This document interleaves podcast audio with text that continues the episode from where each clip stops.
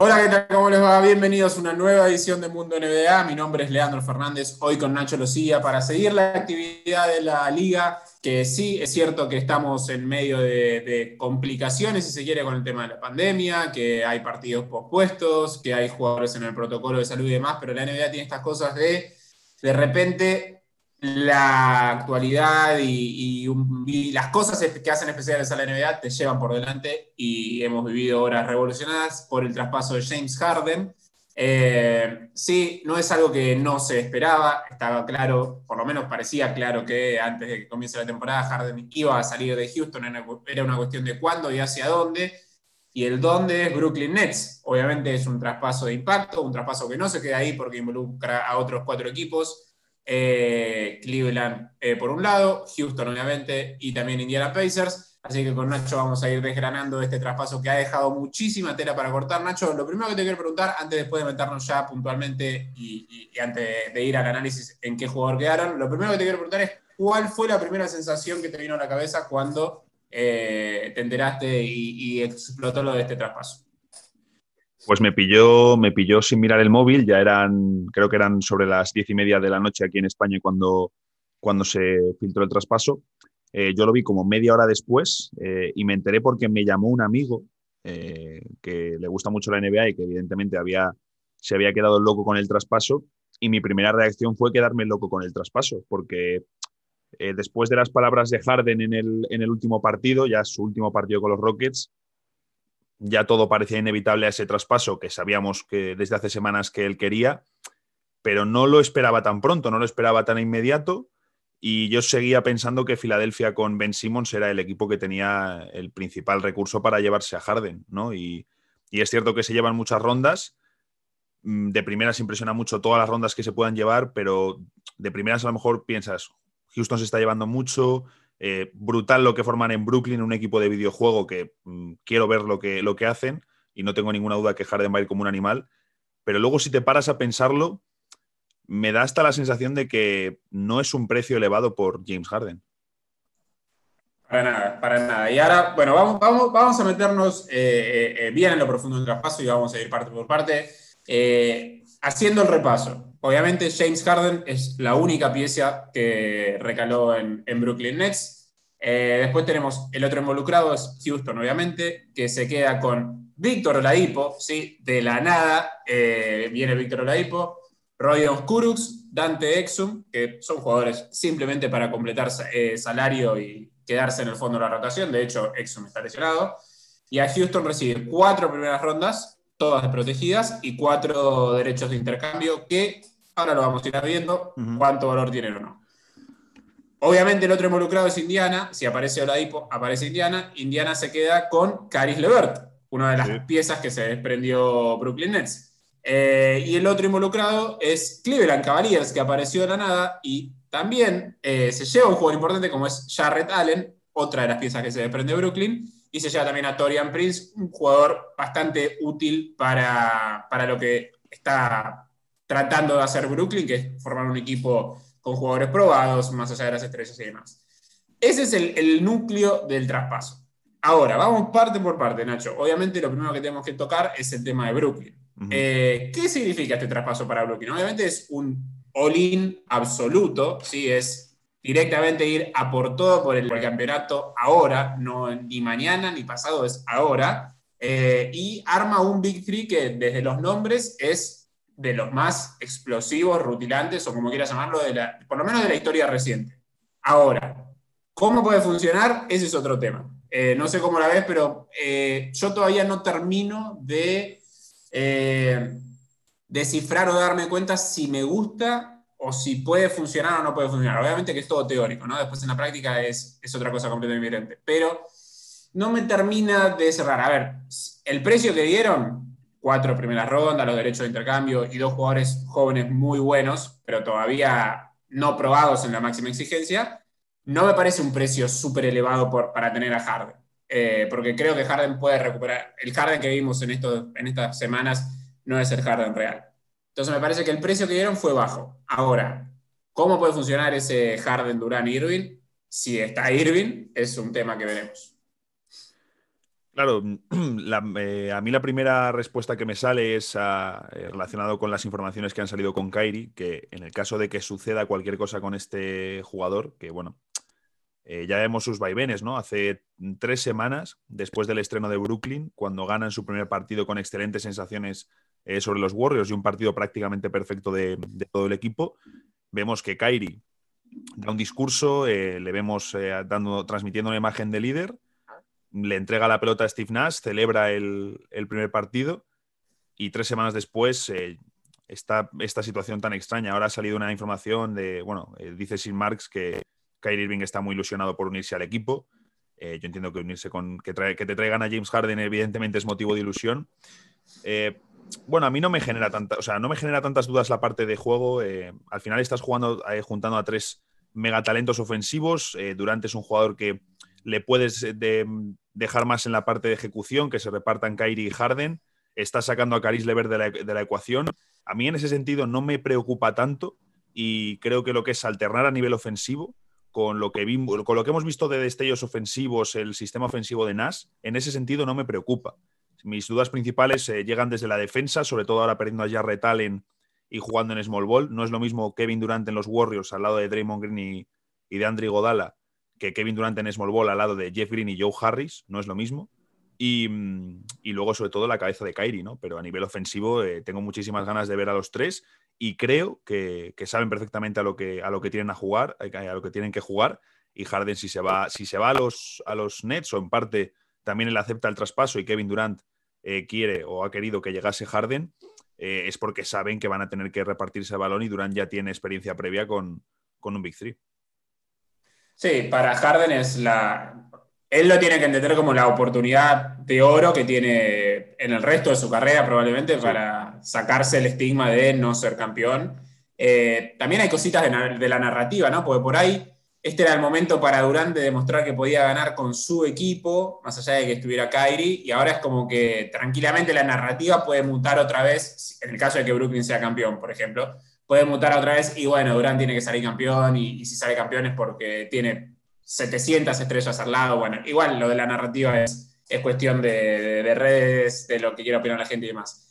Pero coincido en que desde el juego ofensivamente no debería haber muchos problemas, creo que se pueden turnar tranquilamente, pero me parece que hay un par de interrogantes. Eh, el primero es, si apuestan al small ball, obviamente que van a hacerlo mucho y ahí hay dudas, pero después, si tienen que poner una referencia interior, la única referencia interior hoy es de Andrew Jordan, que claramente había sido completamente relegado en las últimas semanas y con razón eh, por Jarrett Allen, quien ya no era que estaban compartiendo minutos, sino que Allen, desde que tomó la titularidad, ya eh, de Andrew Jordan había quedado relegado un papel de 12, 15 minutos por partido, eh, y ahora de repente es prácticamente el único pivote del equipo.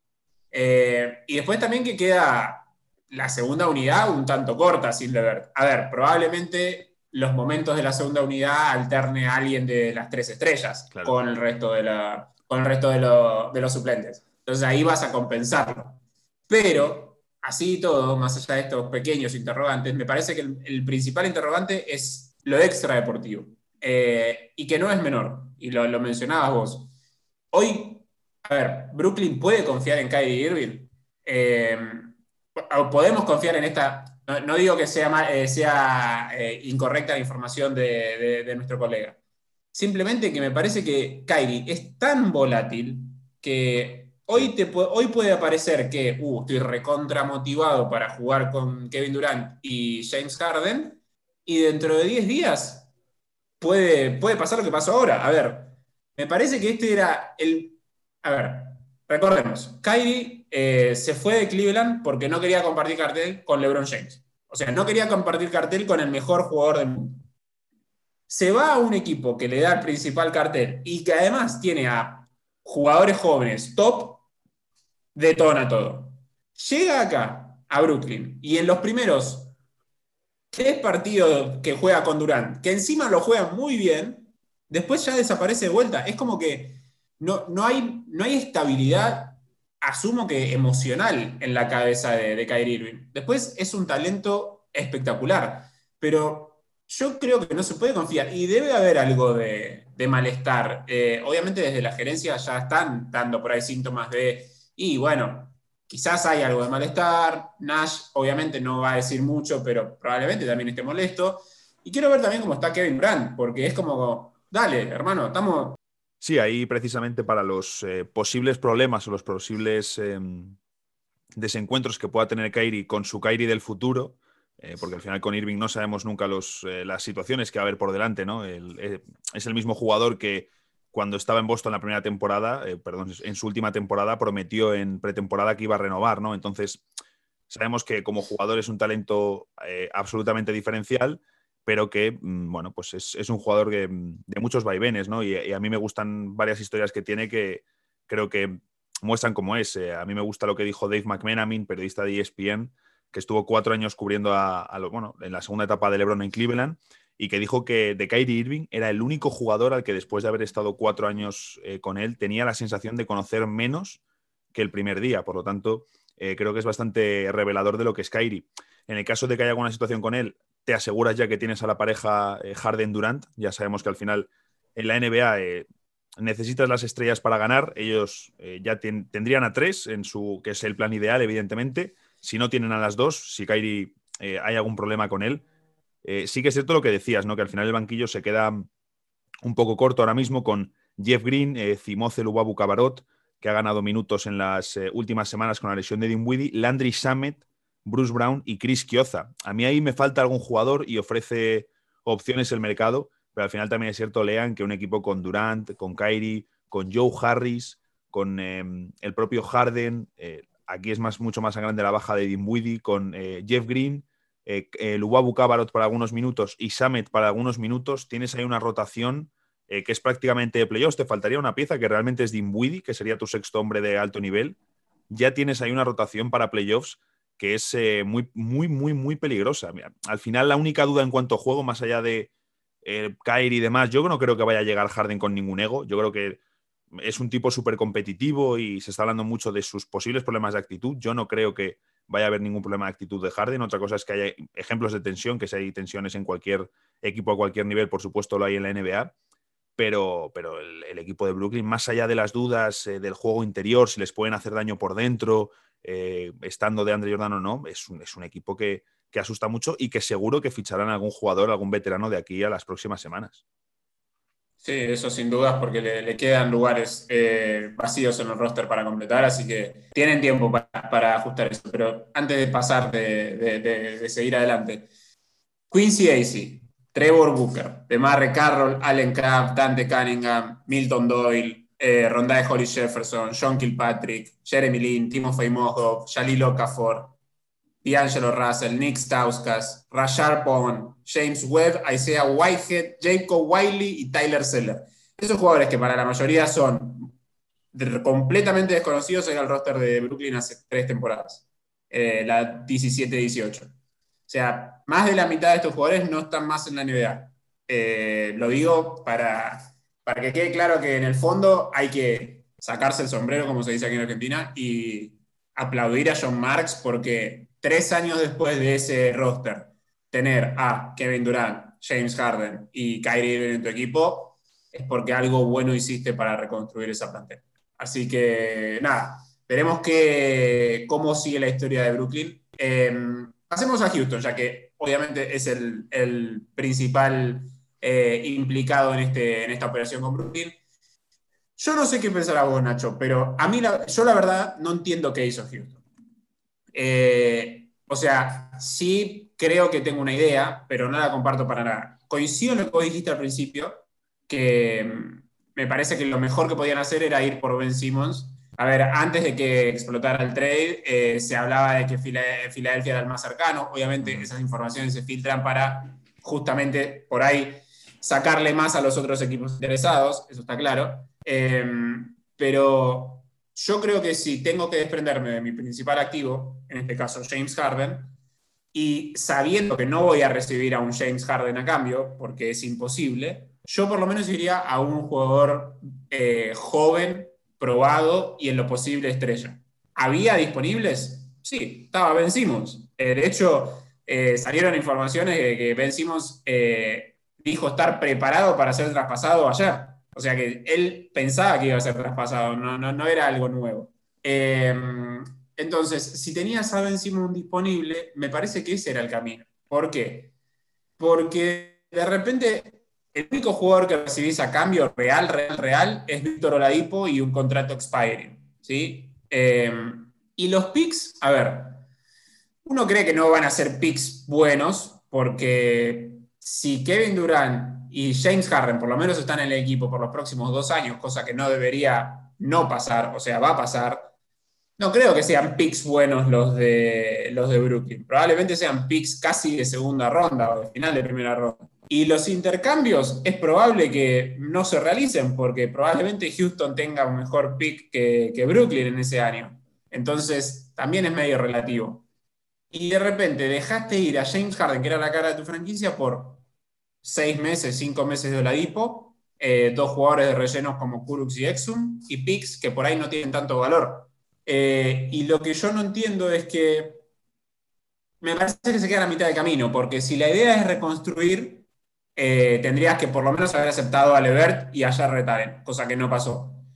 Y si la idea es competir, también te quedas a mitad de camino, porque ¿cuánto puede competir por puestos de playoffs un equipo con John Wall, Víctor Oladipo y bueno, eh, Christian Wood y de Marcus Cousins? Me parece que Houston se queda a mitad de camino de todo y, termina. A ver, creo que sobre la mesa, o parece sobre la mesa, había operaciones que podían ser mejores que la que terminó concretando. Eh, bueno, la situación eh, yo creo que al final se ha comparado mucho, por ejemplo, con, el traspaso que hicieron precisamente los Nets en, hace unos años con el traspaso de Kevin Garnett y de Paul Pierce. Pero claro, no hablamos de recibir a dos jugadores que están en avanzadísima edad, a los que les puede quedar poco. se les lesionó, recuerdo, esa temporada a Brook López. No era la misma situación a la que tienen ahora mismo. Al final, ahora tienes atados a Kyrie y a Durant a largo plazo por tres temporadas más y tienes a Harden con dos años más de contrato, por lo tanto, no es la misma situación y eh, salvo que allí ocurran cosas muy raras, no debería haber una espantada ¿no? en, tres años que luego a lo mejor te quite realmente uno o dos picks de primera ronda y es en el peor, en el peor de los casos, en el caso eh, más eh, radical para, para, Brooklyn. Sí que es cierto que Simmons es, bueno, lo que tú dices, ¿no? Y de hecho en el último partido le vimos incluso poco agresivo, prácticamente no tiró, quizás estaba reservando porque ya lo sabía y le dijeron, oye, no fuerces mucho a ver si te vas a lesionar y, la liamos. Pero claro, es que realmente, ¿qué vas a hacer? ¿Juntar a Ben Simmons y a John Wall en el equipo? Es que mm, sería prácticamente imposible. Bueno, no sería imposible, pero sería complicado y al final, si tú traes a Simmons, creo que te interesa que, sea él el manejador principal. Si tiene a Wall al lado, no lo va a poder ser o va a haber ciertos problemas ahí a la hora de repartir balón eh, entre ellos dos. Porque en algún momento Simmons no va a Perdón, Nacho. Ahí, hay, un problema, hay un problema de concepto de Houston, si ese es el pensamiento. digamos, yo te planteo este escenario, si vos fueras Houston eh, y vos tenés la chance de conseguir a Ben Simmons, ¿sí? porque Harden se te tiene que ir, vos vas a pensar en cómo encaja con John Wall, un jugador eh, de, 30 años que está volviendo de dos años sin jugar, eh, o vas a pensar en que, bueno, me traigo uno de los mejores valores jóvenes que podría haber disponible en el mercado y después veo. Yo pensaría en que, bueno, tengo a Simmons, después veo cómo encajo, pero por lo menos me aseguro a Simmons porque lo tenés atado por varios años y porque tenés un talento joven para, reconstruir a tu alrededor. Me parece que ahí está el problema de enfoque si eh, Houston pensaba en cómo va a funcionar Wall con Simmons. Después se ajustaba de alguna manera, pero me parece que lo, importante era quedarse con Simmons. Yo creo que lo que ellos eh, intentan al final con este, bueno, eh, yo creo, ¿no? Al final lo que ellos intentan es compensar esa cantidad de picks perdidos en los traspasos, sobre todo en el, de, en el de Russell Westbrook. ¿Cuál es el problema? Lo que estamos diciendo, que los picks que van a dar posiblemente no vayan a ser tan buenos como los que ellos van a entregar al resto de equipos, ¿no? Ahí está el desequilibrio que se va a producir. Y claro, es que John Wall al final esta temporada son 41 millones, la siguiente 44 y la 2022-2023 cerca de los 48 millones. Entonces, yo entiendo que ellos van a hacer una especie de reconstrucción competitiva. Ya en, el draft, cuando se cargan a Covington, lo hacen por un pick futuro. Eh, reciben el pick de Detroit, creo que es el de 2022, confiando en que el pick de Detroit de ese año pueda ser incluso, o el de 2021, perdón, eh, que creo que puede ser incluso Sí, el de 2021 de, Detroit, confiando que sea incluso mejor que el, de, que el de este año, que era un pick 7. Entonces yo entiendo que ellos están haciendo esa acumulación de rondas del draft, eh, confiar en, John Wall e intentar moverle lo antes posible, que esta próxima offseason o la siguiente aparezca algún equipo desesperado que vea un buen John Wall y se lo quiera eh, comer. Igual con Christian Wood, que va a ser un valor muy interesante. PJ Tucker es un jugador que va a salir en las próximas semanas, meses por tres, cuatro segundas rondas del draft, algún equipo eh, muy desesperado que de una primera protegida. Entonces, están haciendo ¿no? ese proceso de, reconstruir, pero mm, yo creo que, que miran eso, ¿no? En vez de decir vamos a pagarle a Ben Simmons, estamos viendo que en los últimos tiempos están recortando mucho a nivel de, eh, pues con el nuevo propietario, con Fertita, eh, se pusieron a recortar y yo creo que siguen esa línea general.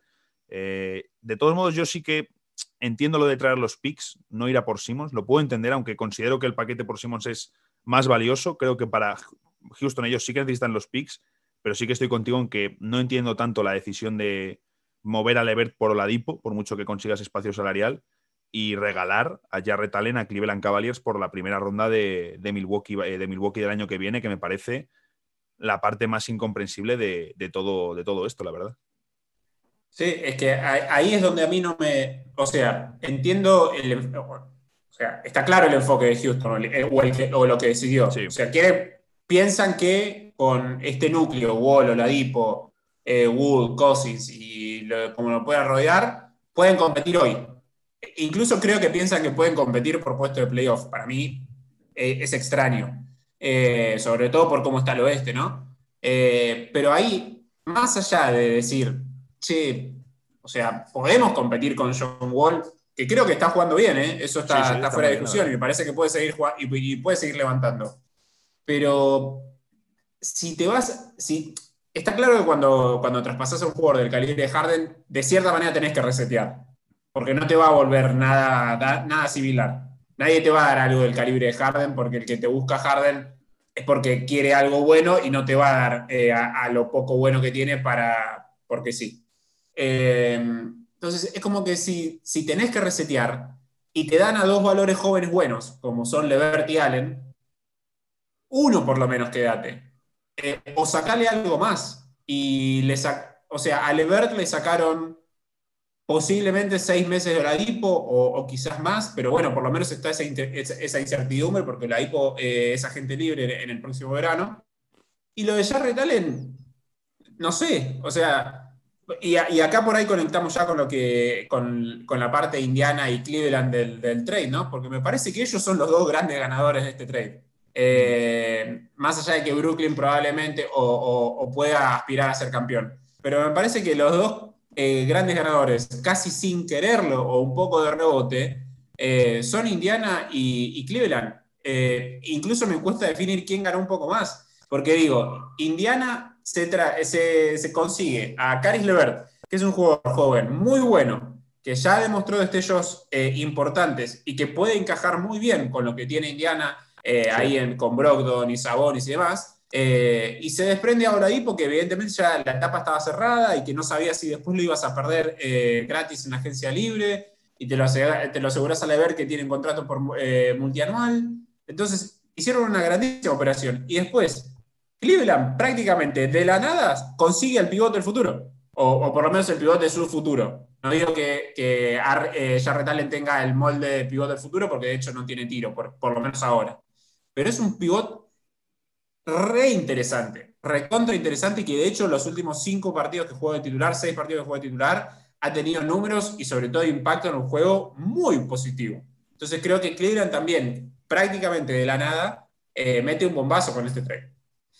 Sobre, para terminar la parte mm, de, Houston, que también está relacionado esto con Indiana, se puede entender el traspaso de Oladipo partiendo de la base de que eh, Oladipo quería salir, de que Indiana no quiere tampoco a lo mejor poner el dinero encima de la mesa que, Oladipo va a pedir, porque Oladipo va a pedir mucho dinero en la próxima agencia libre. Y ha escrito Kevin O'Connor un artículo en The Ringer en el que, bueno, en el que cuenta que Oladipo todavía quiere terminar en, Miami Heat. Por lo tanto, si has eh, traspasado a Caris Levert, que podemos hablar de su contrato porque tiene un contrato yo creo que más que decente para la producción que tiene, si hemos visto a Marcus Morris renovar por 16 millones al año, si hemos visto a Luke Kennard renovar por el dinero que ha renovado, Kyle Kuzma, por mucho que sea un jugador mediático en los campeones, renovar por 13 millones al año, eh, Caris Levert le quedan tres temporadas recién renovadas por 16, 17 y 18 millones. Es decir, es un contrato muy interesante el de Caris Levert eh, Indiana se queda completamente, tienen a todos los jugadores importantes, les tienen atados, absolutamente a todos, para los próximos años. Y, mm, y si Oladipo se marcha encima de Miami, Houston consigue ese espacio salarial que entiendo que lo quieren para la reconstrucción, pero haber sacado alguna ronda de Indiana, ¿no? Es decir, al final tú estás teniendo un jugador bueno, joven, 26 años, que todavía le quedan muchos años de carrera, los mejores, eh, que en los playoffs que jugaste, los últimos playoffs que jugaste, eh, perdón, los últimos no, sino los anteriores con D'Angelo Russell, creo que Levert fue el mejor jugador de esos playoffs para, para Brooklyn. Eh, no ha sacado nada más que Oladipo. Si Oladipo se marcha, saca por lo menos hay alguna ronda, ¿no? Da la sensación de que Houston en todos los traspasos se ha dejado rondas que sacar incluso, por mucho que, que hayan sacado demasiado. A mí el traspaso para Indiana me encanta, es decir, me parece que le van a tener que quitar un poco la bola a Brogdon, que en Milwaukee precisamente había destacado por no tener tanto el balón al lado de Antetokounmpo, de Chris Middleton. Recordemos que estuvo en el 40-50-90 una temporada, eh, al lado de todos nombres estrellas de la liga y históricos. Entonces, sacarle un poco de bola eh, a Brogdon para darle la bola a Levert, eh, que Brogdon pueda tirar más cuando se recupere TJ Warren, cuando se recupere Jeremy Lamb, con Turner que parece que está más establecido que nunca al lado de, Sabonis y con Sabonis como uno de los mejores pivots de la liga, con este nuevo entrenador, yo creo que Indiana, eh, si vuelven Warren y Lamb sanos, son candidatos en el este. Me parece que tienen un auténtico equipazo y como digo, lo tienen todo atado. Y, es que no son los Pacers de los últimos años, es que siguen siendo élite en defensa, tienen el tamaño y en ataque este entrenador les está dando los toques que necesitaban, esa modernización que faltaba. Entonces, si están todos sanos, creo que Indiana es un equipo que puede ser eh, por así decirlo, tapado nivel Miami Heat del año pasado, pero con más recursos en ataque. Coincido. No, sé si eh, al nivel de candidato, pero sí que puede ser top 4 del este, pero tranquilamente, tranquilamente. Eh, a mí también me, gusta muchísimo el, traspaso desde el lado de Indiana. Eh, me parece que Levert encaja muchísimo, mejor que, lo que, que este la, o la IPO. me parece que ese contrato que vos describiste en dos años vamos a estar hablando de una de las mayores gangas de la liga, probablemente, salud mediante, porque también está eso con Levert. Tuvo un par de problemas físicos importantes a lo largo de su carrera, pero como vos dijiste, eh, en, esos playoffs con, con D'Angelo Russell fue el mejor jugador de Brooklyn. Eh, en la temporada pasada fue el mejor jugador de Brooklyn. Eh, entonces, estamos hablando de un jugador súper capaz, súper talentoso, súper trabajador y con mucho margen de mejora porque sigue siendo joven y porque tiene espacio para mejorar. Eh, entonces, creo que, creo que este trade para, para el lado de Indiana eh, es, muy positivo. Pero, y también es muy positivo eh, lo que hizo Cleveland, como decíamos. me parece que Cleveland, hasta hace un par de semanas o incluso hasta, hace un par de meses, pensábamos, ¿y hacia dónde va Cleveland? Y tiene, sigue con Kevin Love y, tiene a Andre Drummond, y tiene a Jabal McGee, y tiene a Larry Nance, y son todos internos, y no hay futuro y demás. Y de repente tenés a Jarrett Allen, ¿sí? que probablemente sea el pivot, o probablemente no, tiene que ser el pivot. Ese es, ese es el punto de Cleveland. Tiene que ser el pivot eh, del equipo ahora y hacia más adelante. Tienen a, a, un gran pick del último draft como Isaac Okoro, que ha entrado muy bien en la dinámica del equipo. Eh, tiene a dos jóvenes eh, en los guardias que son talentosos, que se están conociendo y, que, tienen el mejor, mote, el mejor mote de la NBA, además. es verdad, es verdad. Eh, pero, y, que tienen al jugador que sistemáticamente está nominado a los premios al mejor jugador de la semana en cada semana de la temporada, como es Colin Sexton. pero son jugadores interesantes. Tenés la, guardia, eh, la guardia completa, tenés a Isaac Okoro, tenés a Kevin Love como líder, si se quiere, porque todavía puede aportar cosas. Tenés un buen pivot y bueno, ya de repente, donde no tenías nada, tenés cositas. Y sobre todo, tenés, si querés, la chance de canjear a Andre Drummond por algún equipo que esté desesperado por alguna presencia interior para sacarle, no sé, alguna, alguna ronda de draft o algún jugador interesante a futuro, porque Drummond obviamente no creo que siga el año que viene, sabiendo que le tenés que renovar a Jarrett Allen y le tendrías que renovar por muchísimo dinero a Andre Drummond, no tendría sentido. Pero bueno, me parece que Cleveland empieza a reconstruir cosas buenas. Hombre, yo creo que es eh, el, traspaso más... Eh, de nuevo, vale, no quieres eh, comprometer dinero, lo vemos con todos los traspasos, ¿no? Te has quitado a Levert por seis meses de Oladipo, no quieres a retalen para no renovarle porque tienes ya a Christian Wood y juegas con ese estilo. Perfecto, pero de nuevo, estás recibiendo una primera ronda de Milwaukee Bucks del próximo año desprotegida, es decir, un equipo que va a tener a Giannis Antetokounmpo y que ese pick va a ser un pick 25, 26, 27, 30. El pick va a estar entre el 25 y el 30 por Jarrett Allen, que es un jugador que los números no brillan eh, en exceso. De hecho, estaba consultando los números de los cinco partidos como titular y no son números que digas, eh, me quedo aquí alucinando, pero eh, el impacto es muy positivo. Miras el más menos en por 100 posesiones y, la defensa de Brooklyn es una y es otra completamente distinta cuando está Allen o no en pista. sus números han sido de menos de 14 puntos, 10 rebotes, 1,5 eh, tapones, 70% en tiro, pero es que para Cleveland es ideal, es decir, es un jugador que al final no va a tener prácticamente tiros en ataque, todo lo que lanza son finalizaciones, va a convertir prácticamente todas.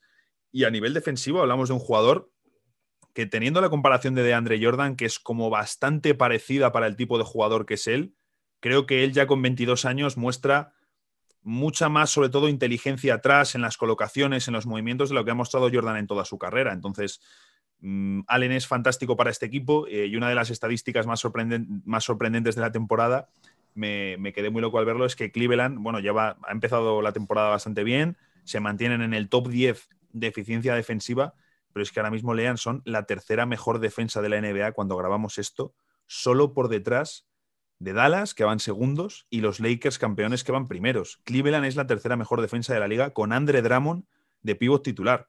Si con Drummond de titular eh, están consiguiendo esto, no me quiero imaginar lo que puedan hacer dentro de dos temporadas con Jarrett Allen con 24 años, con Okoro con un par de años de rodaje que va a ser una bestia en defensa y uno de los mejores defensores perimetrales de la liga. Eh, la verdad que de un plumazo eh, se han traído a un pivot que a lo mejor les cuesta incluso menos que la renovación de Drummond, que es más joven y que es mejor. No, es que les, va a costar menos, eso está claro, porque Dramon va a aspirar a un, contrato cercano al máximo, si no al máximo, y sinceramente si lo aspira es porque tiene números consistentes, números buenos, pero solamente números. Eh, es uno de los casos de, mayor números vacío alrededor de la liga, si se quiere, de Dramon. Eh, pero coincido en esa lectura. Hay algo muy bueno que está haciendo Cleveland, o por lo menos que le está dando muchos resultados, que es Larry Nance Jr. Por ahí se habla poco, o por ahí no luce tanto, pero está teniendo una muy, un muy buen inicio de temporada dentro de ese contexto.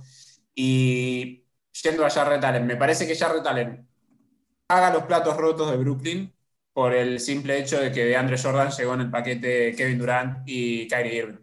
Eh, porque si de Andre Jordan no fuera, no, no fuera amigo, no tuviera una buena relación con Durant, eh, no hay ningún motivo para pensar que Jarrett Allen no sería el pivot titular de un equipo aspirante a campeón como es Brooklyn.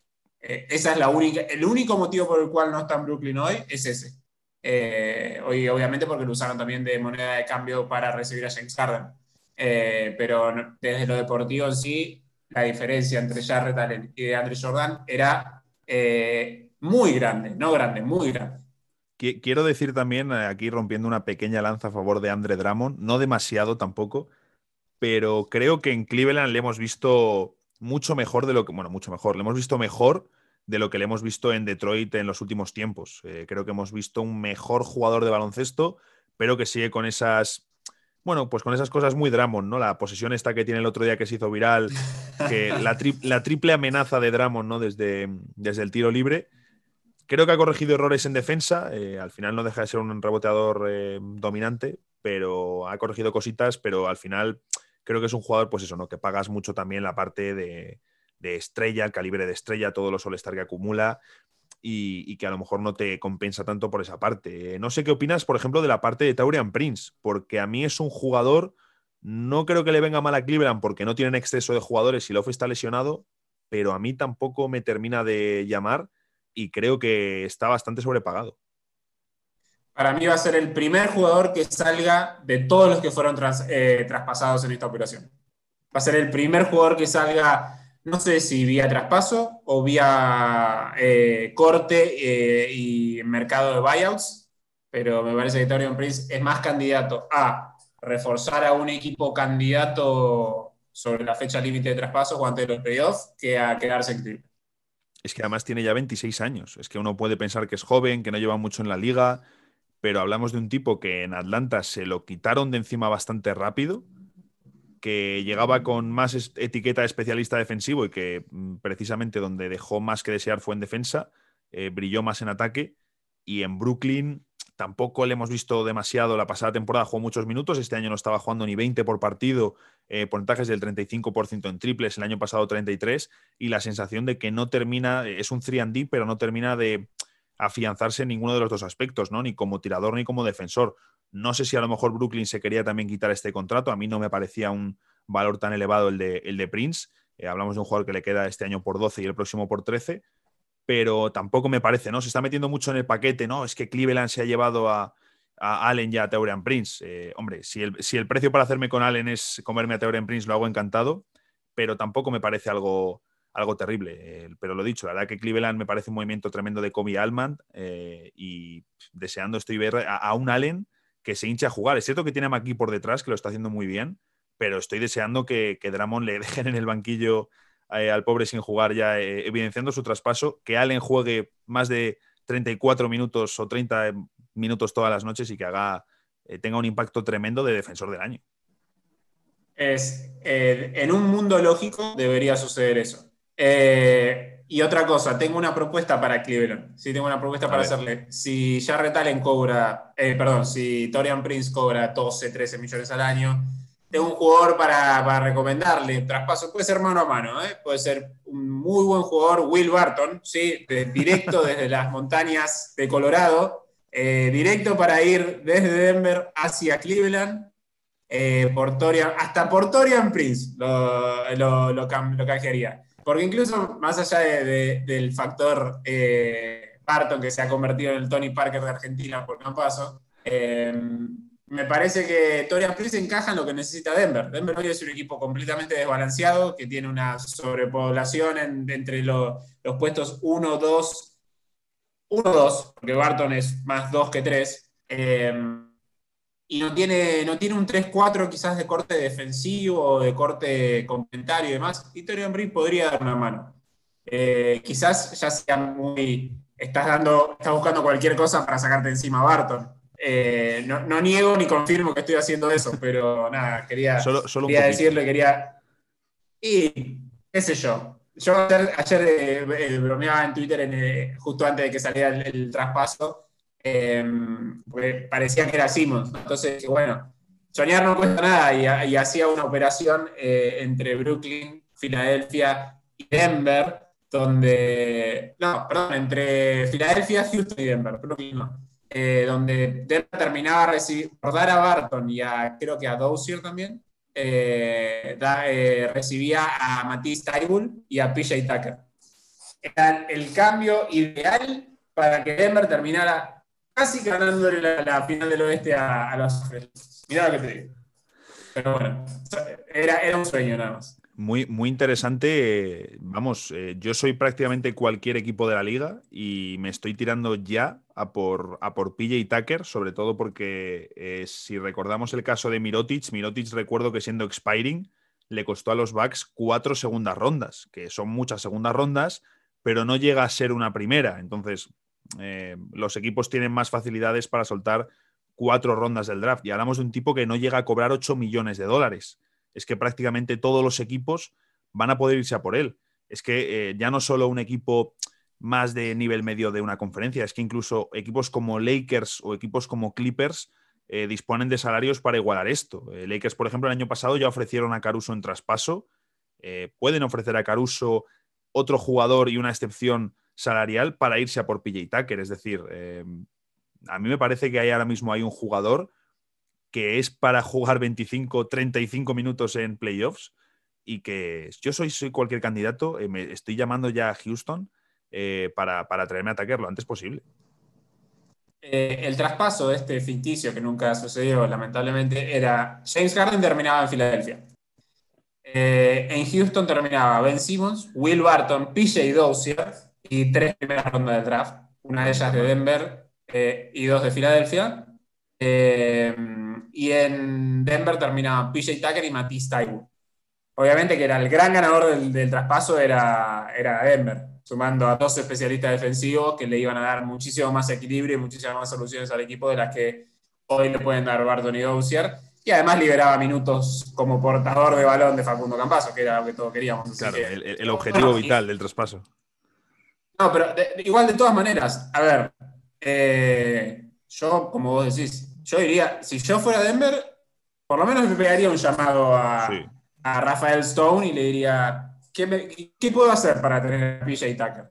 Eh, y lo pensaría, porque la realidad es que Barton, más allá de todo lo que se está diciendo y demás, creo que es el jugador que menos encaja en, Denver y tiene un contrato casi, casi 14 millones de dólares que cobra al año. Eh, y si Barton te puede servir como pieza de cambio para un especialista defensivo, yo lo haría. Pero bueno, eso será tema para otro momento.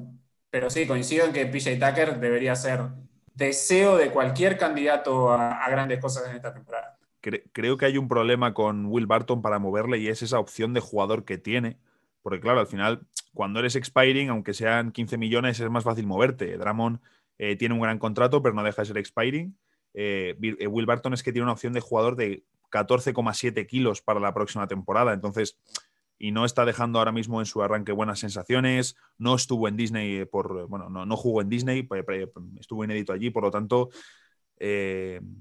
no tiene el valor ahora mismo Will Barton que tenía, por ejemplo, hace año y medio, que estaba a un nivel, creo, eh, notable en, Denver Nuggets, pero, eh, pero bueno, no sé si, bueno, eh, recapitulando un poco sobre este traspaso, la verdad que tiene pinta que se vienen años oscuros para Houston, reconstrucción tipo Oklahoma, sin los picks de Oklahoma y sin los jóvenes de Oklahoma. mientras que Indiana y Cleveland se han metido por ahí de forma fantástica en el, en el traspaso ambos y, y que tengo muchísimas ganas de ver a, Harden, Durant y, Kairi juntos, que espero que, que Kairi, eh, que la cabeza, bueno, es que no podemos decir eso, ¿no? Porque es el jugador más impredecible de, la liga, pero de verdad, es que es un equipo de videojuego, tengo muchísimas ganas de verles y, no sé cómo los rodearán, no sé qué ficharán, pero un quinteto con Kairi, con Harden, con Joe Harris, con Jeff Green y con Durant, eh, promete muchísimo espectáculo y una ofensiva en playoffs que sea para aquí en España quedarnos despiertos todas las noches. Yo tengo ganas de ver a Indiana para ver cómo, cómo funciona todo esto que desde la teoría está muy bueno. Eh, y tengo ganas de ver a Brooklyn para ver si implosiona todo. Ese, es mi orden de, ese es mi orden de prioridades, pero bueno, porque probablemente... Cleveland, ni les vas a ver, ¿no? Cleveland no, aunque sea entre la no, a ver, el League Pass te permite, viste, esas cositas, vas cambiando, vas, vas menchando cositas. Y sí, quiero ver la, el Unleash Jarrett Allen. Eh, pero estaría en el tercer orden y a Houston directamente no invertiría ni un, ni un minuto de, mi vida para. No, obviamente lo vamos a ver, ¿no? Pero es el equipo que menos me, me, me llama de este traspaso. Eh, pero bueno, veremos, que, veremos cómo, cómo termina esto, cómo, cómo evoluciona con la temporada. Creo que no se va a quedar acá, me parece que vienen días movidos porque hay bastantes eh, cabos sueltos para, para, unir y para ver cómo, cómo se desenvuelve. Pero bueno, eh, esta es la magia de la NBA, ¿sí? En, en cuestión de horas, uno de los jugadores más importantes del último lustro cambia de camiseta y va una gran parte del mapa de la liga también se modifica, así que Veremos cómo siguen estas primeras semanas después del traspaso de James Harden a, Brooklyn Nets. Recuerden seguirnos en nuestras redes sociales, arroba Fernández Lea, arroba losilla-bajo. ¿Lo dije bien? Lo dijiste bien. Perfecto, lo dije bien. Y nos encontramos en la próxima edición de Mundo NBA. Chao.